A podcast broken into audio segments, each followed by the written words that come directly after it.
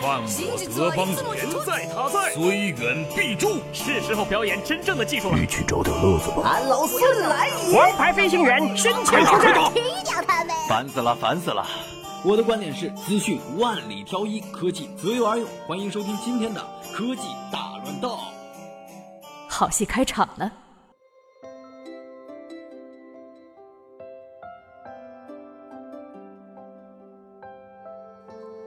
昨天晚上，苹果突然宣布 iPhone 七必备神器 AirPods 开卖，首批订单预计二十四日前送达，行货售价是一千二百八十八元。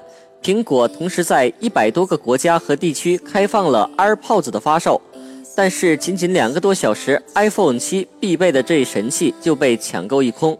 目前全球各地大多都需要四周左右才能发货。苹果近日面向 Apple Watch 手表推送了新系统 Watch OS 3.1.1，本来是个小幅度升级，却引起了大麻烦。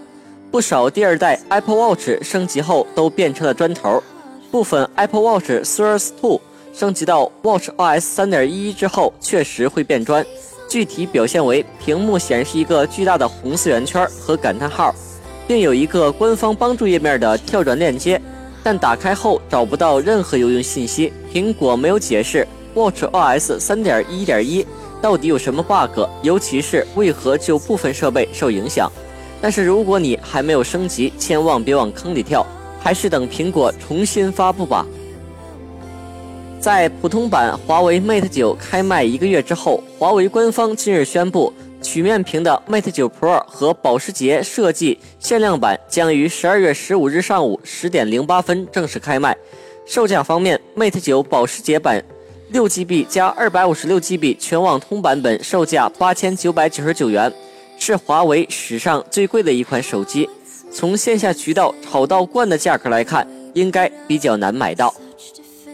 以上就是今天的新闻，我们明天见。